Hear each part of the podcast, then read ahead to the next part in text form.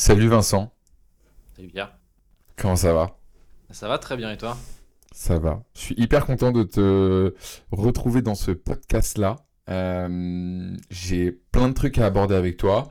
Euh, et aujourd'hui, on va parler plus en détail de comment faire la bonne transition entre je suis freelance et je lance une agence. Parce que je crois que tu es en plein dedans, c'est ça? En plein dedans, ouais, à fond. Alors, c'est dur?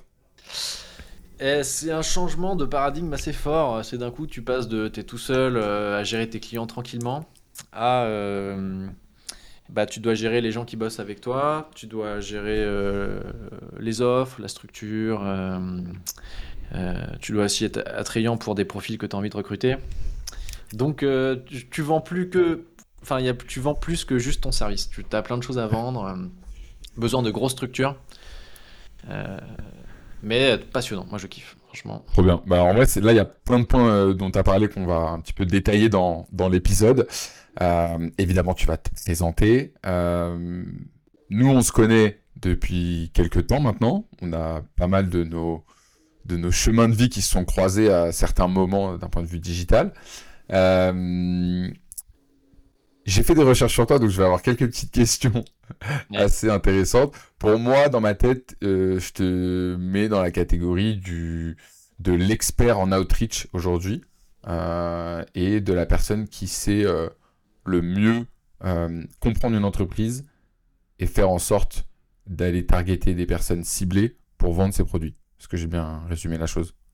Ouais, c'est ça. Alors, euh, en fait, euh, je vais aussi me positionner sur tout ce qui est sales, euh, notamment euh, une fois que tu as décroché le rendez-vous, comment est-ce que tu fais pour, pour le, bah, pour le convertir.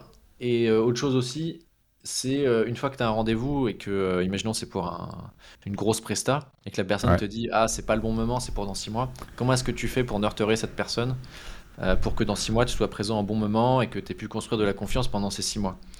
Euh, et ça, c'est un, un des gros, gros, gros sujets sur lequel je bosse. Parce que entrer en contact avec des gens, c'est une chose.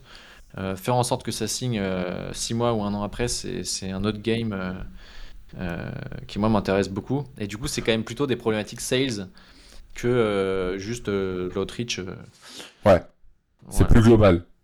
Ouais, c'est ça, c'est ça. Alors, je vais peut-être juste préciser ce que c'est que le nurturing parce que c'est quand même un, un terme euh, américain qui est de plus en plus connu en France, mais qui n'est pas arrivé il y a, il y a si longtemps que ça. Euh, nurturing, en fait, c'est le fait que à partir du moment où il y a une personne qui sait qui vous êtes, qui a vu euh, votre produit ou votre offre, euh, derrière, il y a un jeu de justement tout le temps rester un petit peu et faire faire vivre cette personne-là dans un espèce de pipe vivier. Ça peut être à travers euh, par exemple, liker ses posts ou euh, le recontacter à travers d'une newsletter, euh, le cibler avec de l'ad sur Facebook. Ce qui fait que voilà, pendant six mois, vous allez le nurturer jusqu'au moment où, paf, soit lui va faire l'acte de paiement, soit vous allez lui envoyer le message au bon moment qui va faire que euh, il va prendre votre offre. Et donc, c'est un cycle assez euh, long parce que du coup, c'est une machine à mettre en place et c'est une machine à maintenir. Euh, souvent, les Américains, ils disent que c'est des, euh, des long term short, long, long term goal. Et en fait, ils disent que voilà, là aujourd'hui, par exemple, ils vont faire une conférence à tel endroit. Ils savent que les personnes aujourd'hui, c'est pas leur cible, mais dans trois ans, ça peut être leur cible. Donc, ils vont les nurturer pendant trois ans. C'est exactement ça. Et du coup, ça commence vraiment à être mon sujet de prédilection. euh, parce que du coup, quand on, quand on cible. Enfin, moi, je bosse avec des boîtes qui vendent quand même avec des paniers moyens assez élevés. Et plus Mhm. le panier moyen est élevé, plus il faut de la confiance qui se crée autour. euh, Enfin, qui se crée avec le temps. Et j'aime bien prendre l'analogie de euh, le nurturing, c'est un peu comme quand on voit une, une belle fille au bar. En fait, euh, on va pas se marier avec elle le lendemain, lui faire des enfants, acheter une maison. Ça marche pas du tout comme ça. On peut. C'est plus. euh, Moi, je sais pas comment tu fais, mais. mais euh, c'est grosso modo, bah voilà, le premier soir, on va peut-être juste lui faire un sourire. Le deuxième soir, on va peut-être aller lui proposer un verre, aller au resto, aller au ciné. Et après, voilà, il peut se passer quelque chose. Et du coup, c'est un peu cette démarche-là euh, que j'essaie de d'apporter, où évidemment, le premier point de contact avec, euh, avec quelqu'un qui peut être intéressant pour, euh, pour nous, et bah, il va peut-être signer, c'est ça, dans, dans six mois, parce que c'est pas le bon moment, parce qu'il a. Parce que s'il signe, c'est un ticket à 50 000 balles, il a besoin d'être rassuré sur le fait qu'on est la bonne personne, euh, qu'il a fait le bon choix. Et donc, donc ça passe par le Trop bien. Attends, il y a un petit problème de micro. Est-ce que tu peux rapprocher le, le micro de, de toi? Ouais, c'est mieux comme ça. Voilà, nickel. Ouais, c'est mieux. Euh, ok, trop bien. Bon, on va quand même déjà un petit peu revenir sur le, ton parcours. Est-ce que tu peux nous présenter euh, un petit peu succinctement je, je vais pas te mentir parce que parfois j'ai des invités qui s'emballent et qui font des Mm. présentations de 10 minutes hyper relou. Donc, est-ce que tu peux te présenter succinctement vite fait ton parcours et concrètement ton agence? Qu'est-ce que tu vends? Euh, et comment ça se passe? Ouais. Parcours, moi là-bas je suis ingénieur en informatique. Après j'ai tout, tout de suite entrepris après mes études. Donc euh, quand on, quand on entreprend, on se rend compte qu'il faut être capable de vendre. Moi j'étais vraiment au niveau zéro euh, là-dedans. Et euh, bref, j'ai fait différentes choses qui m'ont amené au fait qu'il faut que j'apprenne. euh, Enfin, il faut apprendre à se vendre quoi. Sinon c'est un peu. Enfin, on mange pas quoi. Et en fait, je me suis passionné par le sujet. Je me suis beaucoup entraîné à prendre des annonces d'emploi ou des, des- offres, n'importe quoi. Et moi, j'appelais juste pour essayer de, bah, de me vendre, voir ce qui marche, ce qui marche pas. Euh, je regardais des chaînes de YouTube euh, euh, américaines souvent et je mettais en place les choses. Et au bout d'un moment, je me suis rendu compte que j'étais plus si nul que ça pour, me vendre. Et, et du coup, bah, je me suis dit, enfin moi, c'est un truc, la vente, j'en mange matin, midi et soir, j'adore ça. Et je me suis dit qu'il y a un truc à faire là-dessus. Et pour la petite anecdote, du coup, l'agence, euh, en fait, je faisais de, de l'outbound, en gros, de la prospection. euh, en gros, je voulais proposer un. Enfin, j'en fais en gros depuis euh, septembre 2022, donc depuis un peu plus d'un an. Alors, j'en faisais juste comme ça, un peu à l'arrache. Et après, je, voulais pousser un projet pour des freelances. C'était en, mars, mars-avril, mars surtout.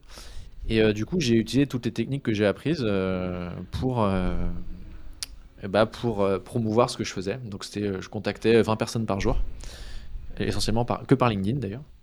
Et en fait, euh, j'ai eu, euh, j'ai contacté plus de 400 personnes et j'ai eu plus de 80 appels. Et en fait, euh, après, j'ai contacté euh, des gens qui ciblent les freelances, donc j'ai contacté Shine, euh, Conto, etc. Et je leur ai présenté les résultats. Et en fait, euh, les gens m'ont dit, t'as fait un truc de ouf. euh, euh, nous, on, passe par une agence pour faire ça, mais on- enfin, c'est la galère ultime. Toi, t'étais tout seul. Et je me suis dit, oh là, il y a un truc à faire. Euh, et donc, euh, voilà, j'ai commencé à avoir un client. euh, Arthur, si tu passes par là, merci de m'avoir fait confiance. Il le savait que c'est le premier client? Il le savait, ouais. Ouais, moi, je suis transparent quand je vends. vraiment, je prends vraiment. que- ouais, c'est ça, être bienveillant. moi, je me défonce aussi pour mes clients, tu vois. Enfin, c'est c'est une valeur que j'ai. euh, c'est important pour moi. Et, euh, et après, deux clients, trois clients, je vois qu'il y a de la demande. Je commence à me positionner aussi sur euh, euh, le côté. euh, Enfin, cibler les, agences, parce qu'au début, j'avais pas vraiment de positionnement. Comme je me dis que je montais la mienne, euh, qu'il y avait des besoins là-dedans, bah, autant parler avec ma cible pour un, bah, déjà apprendre un peu comment monter une agence, et deux, bah, vendre, enfin, en gros, leur apporter du soutien sur le, le pôle commercial. Et donc aujourd'hui, je vends en gros trois choses. Un, je contacte des, je contacte des boîtes pour mes clients. En gros, je démarche pour eux, avec toujours une. En gros, moi, c'est euh, en mode qualitatif plutôt que quantitatif. Mhm. Deux, je m'occupe du nurturing. Et c'est vraiment là où il y a des, des beaux résultats sur, euh, sur, euh, sur les ventes. Et trois, je fais du conseil sur tout ce qui est le pôle commercial. Donc ça peut être comment gérer un appel découverte, ça peut être comment négocier une offre, etc. Et, et voilà, je m'amuse bien, je kiffe. Ok, on va revenir un peu euh, là-dessus parce que du coup, tu as, trois offres euh, qui en fait se, se- recoupent l'un dans l'autre parce que euh, pour garder ton client le mois d'après, il faut qu'il ait des bons résultats et pour qu'il ait des bons résultats, il faut qu'il soit bien formé et qu'il sache closer les leads que tu lui as apportés. Euh, donc ça fait sens dans l'écosystème. Trois youtubeurs que tu conseilles sur apprendre à, bien vendre, faire de l'outreach, du nurturing? Alors, Outreach Nurturing, il y a... je suis pas grande parce que c'est toujours les mêmes conseils qui sont donnés. Moi, j'ai plus une approche sales, c'est-à-dire quand je vois un profil, je me dis, tiens, qu'est-ce qui peut l'intéresser d'échanger avec, Mm. avec moi ou avec mon client. Euh, donc, c'est pas mal de psychologie. Euh, je- moi, j'ai beaucoup, beaucoup aimé la chaîne euh, The Future qui apprend notamment aux designers à, à vendre. C'est un gars qui a une agence de design. Le design, c'est très dur à vendre. Donc, ça s'appelle Chris Do, le mec. Ah oui, Euh, ok, ouais. Ouais, moi je me suis beaucoup formé là- là-dessus, euh, ça m'a beaucoup aidé. Maintenant je regarde moins, mais euh, et après Je, je- chaînes je sur. vous mettrai les liens en, en- en description de l'épisode. Euh, après, euh, après, euh, Alex Hormozy, franchement, c'est pas mal. J'ai son livre qui m'a donné pas mal d'idées. J'ai même le livre ici. Qui est vraiment pas mal du tout. Et je crois que j'ai même pas de troisième en fait. Ok. Non, mais je t'ai tendu un piège, pas grave, t'inquiète. Ouais. Euh, ok, hyper clair. Euh, Combien ça coûte euh, pour tes clients ton offre? Euh, ça coûte aujourd'hui entre 2500 et 4000 par mois. Ok. Et là, t'as combien de clients? que- De quoi? T'as combien de clients? 5. 5 clients. Ouais. tout seul Je fais du coaching à côté. Je fais du coaching à côté. On est, on est 3. On va être 3. Ça y est. Ça y est. Alors vas-y, explique-nous. Pendant combien de temps t'étais en, en freelance et tu gagnais combien par mois en freelance? Alors, il y a eu plusieurs périodes en fait. Euh, Il y a eu une période euh, en gros de. En fait, c'est ça, quand j'ai commencé à me vendre, euh, je prenais tout et n'importe quoi. Enfin, je prenais des calls comme ça, boum boum. Et, et au bout de 4-5 mois où j'apprenais à bien bien me vendre, euh, donc euh, je gagnais en gros, euh, je faisais souvent du, je faisais du copywriting euh, à l'époque. Euh, je gagnais euh, entre 1005 et 2000 par mois. Et après, euh, donc, enfin de chiffre d'affaires. hein. Donc très peu. Et après, j'ai commencé rapidement, au bout de 2-3 mois, à avoir des offres. Je me rappelle, j'en ai une offre à 4500 pour 3 jours et demi semaine. Celle-là, je m'en rappellerai. Et je me suis forcé à la refuser pour me câbler en mode il faut accepter le rejet, même si des fois c'est compliqué de, de, faire ça. Après, j'ai bossé pendant un an avec une boîte qui s'appelle Aircall. C'est Euh. juste ce que tu viens de dire, c'est un point hyper important, c'est de, de savoir dire non à certains clients, même s'il y a, il y a une potentialité de CA derrière. Quoi. Ouais. Ouais, complètement. Aircall, Euh, Air- ouais, après, euh, j'ai eu Aircall complètement par opportunisme. Je détaillerai pas tout, mais euh, c'est vraiment par opportunisme que je l'ai eu. Alors, en fait, moi, je prenais mon téléphone, j'appelais pour n'importe quoi. hein, euh, euh, juste pas graphiste, parce que là, je peux vraiment rien faire, mais chef de projet, content manager, n'importe quoi. Je prends. Et bref, j'ai réussi à, me vendre. Et du coup, euh, j'ai vendu 400 euros la journée, full time. Donc ça faisait entre euh, 8 et... euh, et je prenais des petits clients à côté aussi des fois, donc ça faisait entre 8 et 10-12 cas par mois. Et j'ai fait ça pendant 6 mois. Et après, euh, et après c'est ça, je tournais autour de 5 euh, euh, tranquillement. euh. En fait, dès que tu sais vendre, après, c'est pas très compliqué quand même. euh. Enfin, moi je trouve. hein. Euh, j'ai fait que ça, quoi. Donc euh, au bout d'un moment, ça paye, quoi. Euh, grave. donc Euh, on est à peu près à ça. Et, euh, et euh, ouais, c'est ça, entre euh, vraiment deux, euh, si vraiment j'avais un mois pourri, à 5, quoi. Et qu'est-ce qui t'a motivé du coup Bon, du coup, tu vivais euh, pas mal, bien, euh, entre ouais. 5 et 10 k euh, c'est c'est pas mal. Après, bon, chacun ses, chacun ses Ouais. standards et son ambition. Euh, donc, c'était cool, tu vivais bien. Toi, t'habites à, à Grenoble. Ouais. Qu'est-ce qui. C'est quoi la, la réflexion que tu as eue où tu t'es dit, OK, là, je fais du CA, j'ai un bon salaire, je vis bien, j'ai pas besoin de me priver pour aller au resto et pour aller en vacances. Pourquoi tu t'es dit, vas-y, il faut que je monte une agence? Et que je passe de ce statut de freelance à agence Ouais, c'est marrant, j'en parlais hier avec, euh, avec un pote. Euh, bah, je sais pas, toujours le sentiment de, que je sens que je peux faire un truc beaucoup plus gros que moi. En fait, quand j'ai commencé à entreprendre, euh, j'étais avec un, ami qui s'appelle Grégoire. Et en fait, on a, juste après nos études, on a monté une chaîne YouTube dans le tennis. Euh, ouais, bon, c'est toute une autre histoire aussi. Et on vendait des programmes d'entraînement de tennis là-dessus. Et en fait, en deux ans, on est devenu la deuxième plus grosse chaîne tennis en France. Et du coup, quand j'allais dans un club de tennis, euh, ça m'est arrivé plusieurs fois, on me reconnaissait. Et donc je me suis dit, c'est vraiment un truc énorme qu'on a réussi à créer de- zéro, parce qu'on était vraiment le niveau zéro euh, euh, sur YouTube, euh, etc. Vraiment, on était. T'avais du revenu avec ça? Ouais, ouais, on avait du revenu, ouais. C'était pas la folie, notamment quand il y avait le, le Covid. Bah, ça variait entre 0 et 5000 par mois. hein. quand il y Putain, avait le Covid. solide Ouais. C'est pas mal, 5000 d'AdSense. Non, non, on vendait des formations derrière, des programmes d'entraînement. Ah, ok. Ouais, c'est là où j'ai appris le copywriting euh, notamment. Euh, voilà. Euh, et pourquoi je disais ça? Oui, du coup, euh, en fait, j'ai aussi envie de, de refaire ce truc, d'avoir un truc qui est plus gros que moi. Où je me dis sur le côté pôle commercial d'agence, il y a, il y a un- il y a pas grand monde qui se positionne dessus. Moi, ça me, moi, j'a- j'a- j'adore ça, le commercial. C'est et puis surtout, j'ai envie d'avoir cette approche, j'ai envie de diffuser cette approche euh, euh, qu'on peut être sales et bienveillant et euh, pas prendre les gens pour des cons. Et, j'ai vraiment envie de pousser ça en France parce qu'il y a une très mauvaise image du sales. Venant du milieu de l'ingénierie, on juge très fortement les, les commerciaux et vice-versa aussi. Et voilà, j'ai envie de pousser une vente qui est intelligente, où on respecte les gens, l'intelligence des gens. Et euh, autre chose également qui m'a poussé à créer une agence, c'est que euh, bah, j'en ai marre d'être tout seul. hein. Euh, tout simplement. hein. Donc le fait d'être... donc là, j'ai ramené la, Grégoire, mon associé, je, le ramène avec moi sur ce projet. Et, c'est un profil qui est très complémentaire à moi. Moi, je suis très, commercial, lui, c'est un profil très process. Et pour une agence, c'est extrêmement intéressant d'avoir quelqu'un qui est comme ça. Votre agence va être un banger. Un, banger. Euh, T'as tout dit en fait. T'as dit, euh, vous- vous- pour moi, c'est euh, le meilleur scénario pour monter une agence. Toi, tu sais vendre. Grégoire, il sait faire des process. Mm. Derrière, ça, ça va dérouler. Donc moi, je me fais aucun souci là-dessus. T'as dit des, des choses qui sont hyper importantes, je trouve, et que et qui sont très intéressantes de revenir là-dessus. Le fait de créer un projet qui est plus grand que soi. C'est vrai que hum, l'agence, ça permet ça, ça permet de, de, de se dérisquer un petit peu hum, du profil et du statut de freelance qui, mine de rien, demain, si tu te pètes la jambe au ski et que tu vas plus chez Aircall, bah t'es pas payé. Ouais. Donc, euh, donc voilà. Euh, et tu as dit aussi un, un autre truc intéressant euh, que j'ai oublié et que je retrouverai après, peut-être.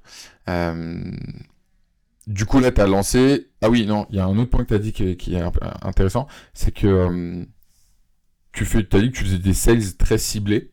Euh, et je crois qu'aujourd'hui, tu n'as même pas de site internet. J'ai acheté mon nom de domaine hier.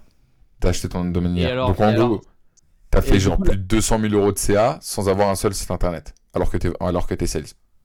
Euh, bah, si on lisse euh, surtout, euh, ouais. Et du coup, c'est quand même assez. Enfin, je pense que dans la tête de beaucoup de personnes, c'est juste impensable de ne pas avoir de site internet et de lancer un projet. Pour beaucoup de personnes, c'est l'une des premières étapes. Ouais. Moi y compris, parce que en réalité, un site internet, c'est une, une proposition commerciale, quoi. Euh, du coup, comment tu faisais quand tu les appelais de but en blanc en leur disant, euh, genre, là aujourd'hui, qu'est-ce que tu leur dis? C'est quoi le nom de ton agence? Tu leur dis quoi dans le, dans le call de découverte? Enfin, comment tu fais? Bah, je m'intéresse à eux, hein. C'est, voilà, imagine, Pierre, euh, j'étais en call, bah tiens, Pierre, euh, qu'est-ce que tu fais dans ton agence? Enfin, j'ai vu, vous faites, euh, vous faites de l'automatisation, c'est ça? Tu vas me dire, bah ouais, je fais de l'automatisation. Ah ouais, c'est quoi vos objectifs? euh, comment t'as créé ça? Tu vois, je vais m'intéresser à toi, je vais créer une vraie relation avec toi. Et même de manière désintéressée, hein, parce que moi, j'ai vraiment cette curiosité de savoir qu'est-ce que tu fais. Et du coup, après, les gens bah, se partagent ce qu'ils ont à me dire. Moi, j'essaie de, le- de les aider aussi, euh, de manière aussi désintéressée, j'attends rien en retour. Et puis au bout d'un moment, les gens, pendant le call, ils vont te dire Eh mais toi, Vincent, qu'est-ce que tu fais? Et ben moi, je vais leur dire Bah, moi, j'aide euh, euh, le pôle commercial d'agence à aller chercher de nouveaux clients et à, faire en sorte que vos clients actuels, vous puissiez les charger davantage. Ah, c'est intéressant, bah tiens, est-ce que tu peux me dire un peu ce que tu fais et tout Et en fait, du coup, moi, plutôt que de créer un site internet, j'essaie plutôt de créer des relations avec les gens, qui, avec ma cible. Euh, et, euh, et ça fonctionne, ça fonctionne plutôt bien. hein. Après, évidemment, c'est moi en one-to-one qui vais chercher les gens. Euh, mais, mais je pense qu'il n'y a pas besoin de site internet ou de, de nom de, de, de d'entreprise ou autre pour. euh, euh, C'est Bah, c'est hyper vrai, je pense. Et on a, on a un vrai débat, nous. Euh, t'as t'as dit que je vendais de l'automatisation. C'est vrai et c'est faux. C'est-à-dire qu'une Oui, oui. de nos agences vend de l'automatisation. En interne, on a un vrai débat sur euh, euh, est-ce qu'un sales peut apprendre à délivrer ou est-ce qu'un mec qui sait délivrer peut apprendre à être un sales?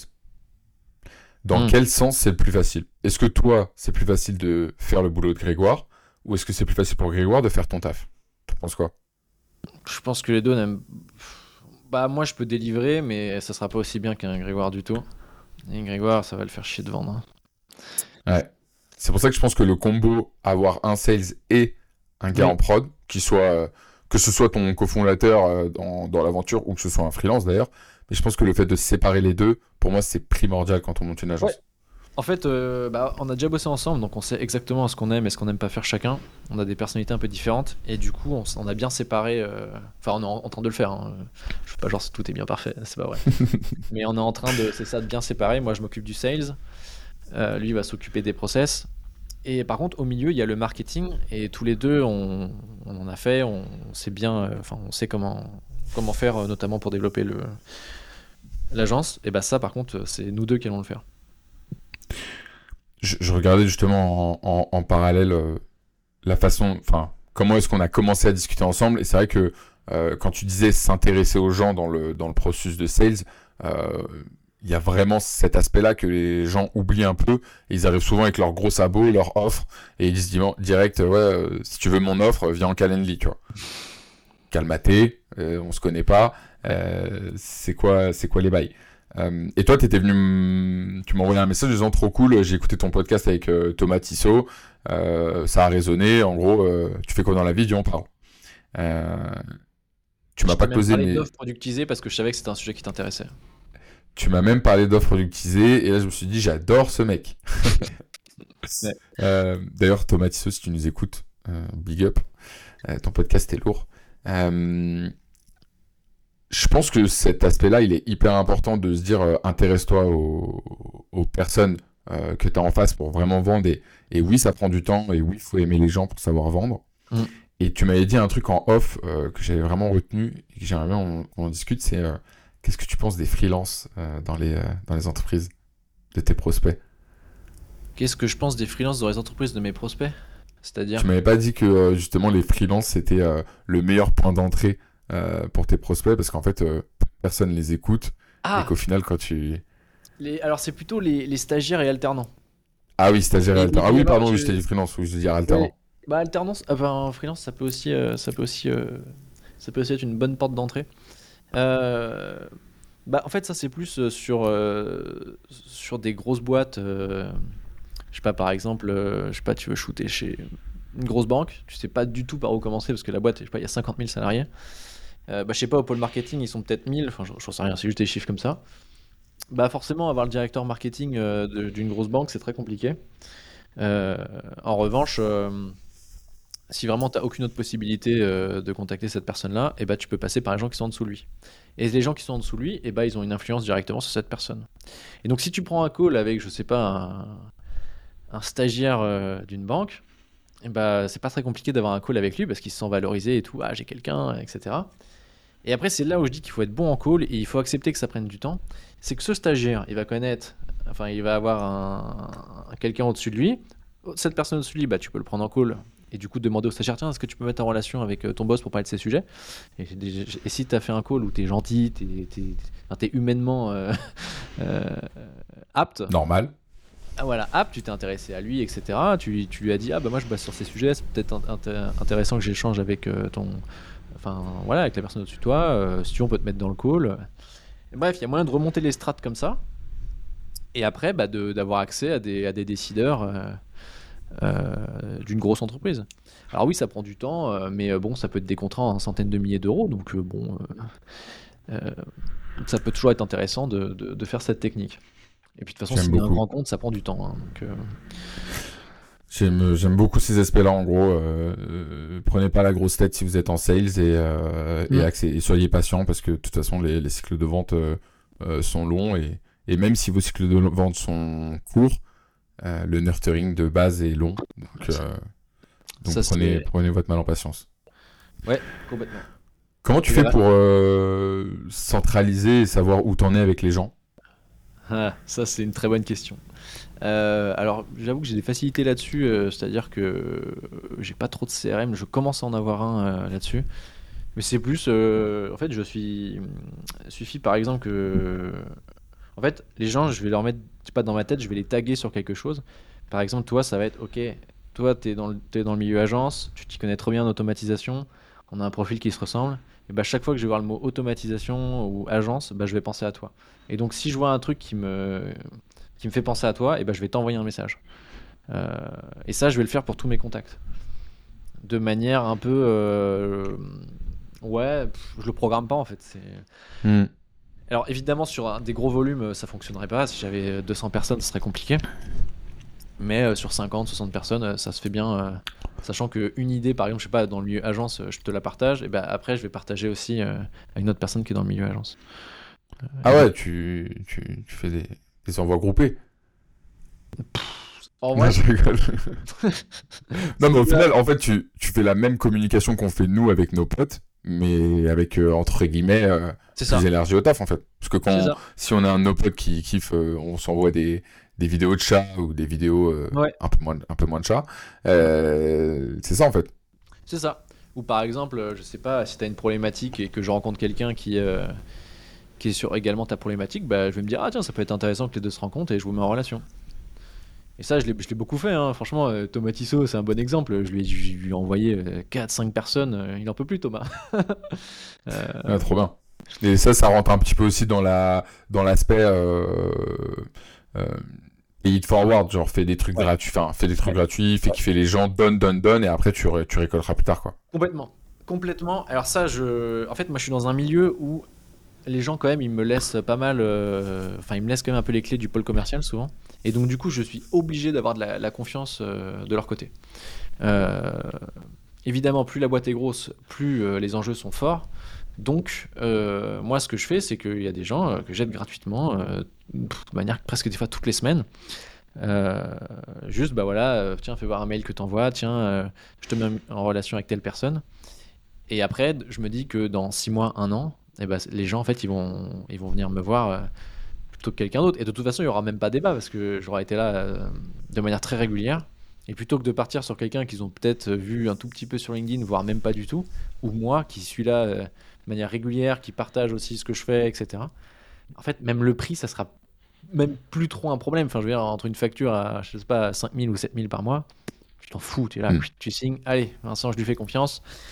Et euh, voilà, c'est à moi de délivrer aussi derrière, hein, mais, euh, mais voilà, c'est un peu mon approche euh, là-dessus. Trop bien. Euh, Aujourd'hui, sur une échelle de 0 à 100, t'es heureux à combien? Oh, là, je suis à 90, là, je pense. hein. T'es à 90 Ah, je. Et tu, tu penses que les 10% restants, c'est le, le fait de partager une aventure avec du monde et, et, de, et de créer un projet qui unifie tout le monde? Tu veux dire les 10% qui manquent? Ouais. Ah, faudrait plus que. Faudrait que j'arrive à me dégager peut-être un petit peu plus de temps quand même. euh, pour. euh, Tu bosses peu- beaucoup? Ouais, je bosse beaucoup, ouais. Je bosse beaucoup. euh, bon, déjà parce que ça m'intéresse ce que je fais.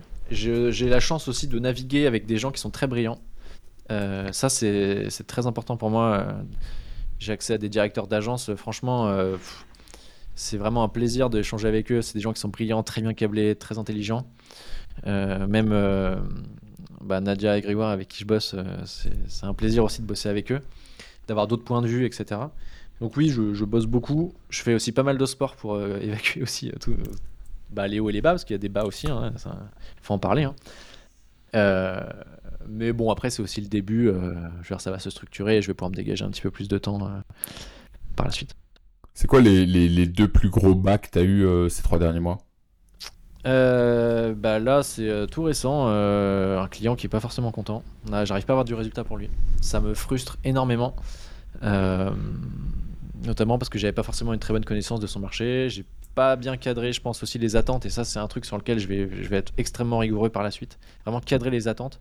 Mon métier, c'est pas un. Enfin, en gros, c'est pas, je suis pas magicien, moi.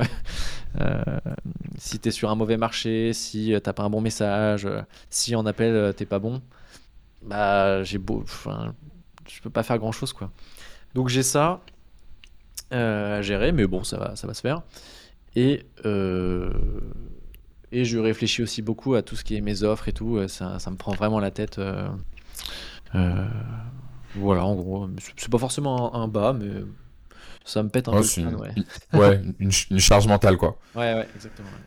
Mais on, pour le coup, euh, ce serait intéressant, si tu veux, on, on en parlera, euh, moi, avec plaisir pour t'aider sur, euh, sur définir les offres. Euh, là, justement, tu as dit que tu en avais trois. Nurturing, outreach et une, mais qui avec trois composantes, c'est ça? C'est ça. Et du coup, c'est le truc à pas faire si tu veux vraiment faire une agence productisée. Ouais, en effet, en fait, tu veux. Là, aujourd'hui, tu es dans un secteur où. Enfin, tu es dans une offre où la qualité de tes résultats dépend du client. C'est ça. Et en fait, c'est une variable qu'il faut prendre en compte et il faut l'accepter. Du coup, le fait de vouloir aller chercher le dernier kilomètre en faisant de la formation, c'est pas forcément le meilleur moyen de faire de la marge et donc du coup d'être rentable et de faire de la croissance. Parce qu'en réalité, oui, tu vas le vendre, oui, ça va un peu améliorer les résultats du client, peut-être beaucoup, mais derrière en prod, c'est genre inscalable et ça te prend énormément de temps. Ouais. Donc là-dessus, il y a un package en effet à faire. Mm. Et je prends souvent l'exemple de My Name is Bond. Tu vois, My Name is Bond, euh, euh, on a, euh, nous, on fait de l'automatisation sur les réseaux.